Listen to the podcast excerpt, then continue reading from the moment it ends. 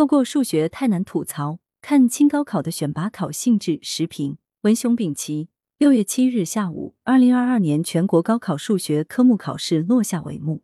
继上午语文全国甲卷有关《红楼梦》的作文题太难冲上热搜之后，全国高考一卷数学难出天际。今年高考数学难又占据了各大网络平台热榜前列，甚至有网友留言称，今年数学出卷思路。文科生当理科生，理科生当华罗庚，难哭了。明年再见了。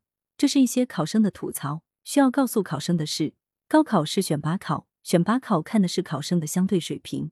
不要因为觉得考题难，就认为自己考的差，你难别人也难。高考录取要根据考生在全省的排名结合志愿进行，因此不应再纠结数学难不难，而应该集中精力考好之后的考试。事实上，如果考生考完之后，都觉得数学不难，那数学命题反而存在问题，这意味着没有很好的发挥选拔作用。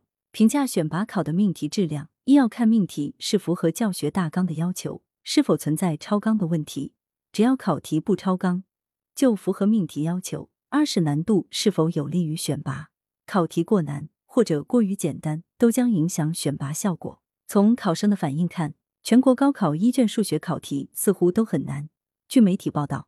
包括一些尖子生也说自己没有完卷，但这或许并不能真实反映考生的实际情况。通常来说，考得好的学生并不会说自己考得好，考得不好的学生则往往会把自己的情绪和意见表达出来。以往也有高考考生吐槽数学太难的年份，但考试成绩公布后，整体仍旧符合正态分布，高分学生和低分学生的比例在合理区间。所以，对于数学究竟考得怎样？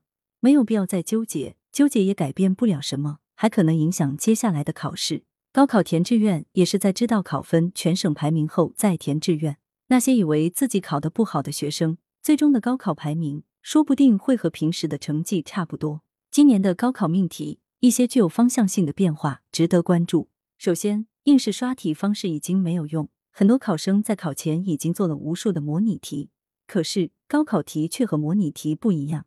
这意味着靠刷题考出高考高分未必再行得通，学校也不要再搞题海战术。其次，各科都更重视考察学生的学科素养，不只是考察掌握知识点，而是考察对知识概念的理解、综合应用能力。这是在教学中应该培养的基本能力。有一些学生反映题目都没有看懂，那说明阅读理解能力的重要。这要求高中必须转变教学方式，那些尽快把高中课程教完。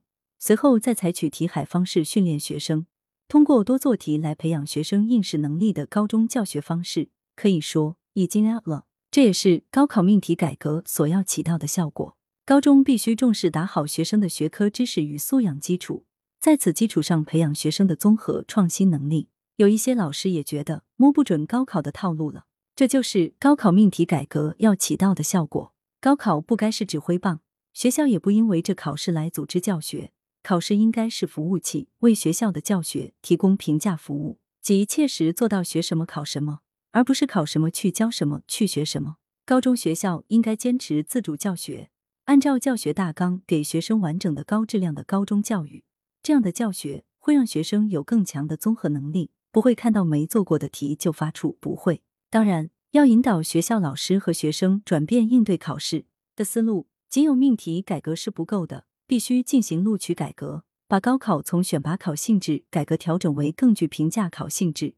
高校在招生时，把高考成绩作为评价学生的一方面指标，而不是唯一指标，这样才会有力的破除唯分数、唯升学论，扭转学校办学的应试倾向。作者是知名教育学者，羊城晚报时评投稿邮箱：wbspycwb 点 com。来源：羊城晚报羊城派。图片：视觉中国。责编：付明图，孙子清，校对：赵丹丹。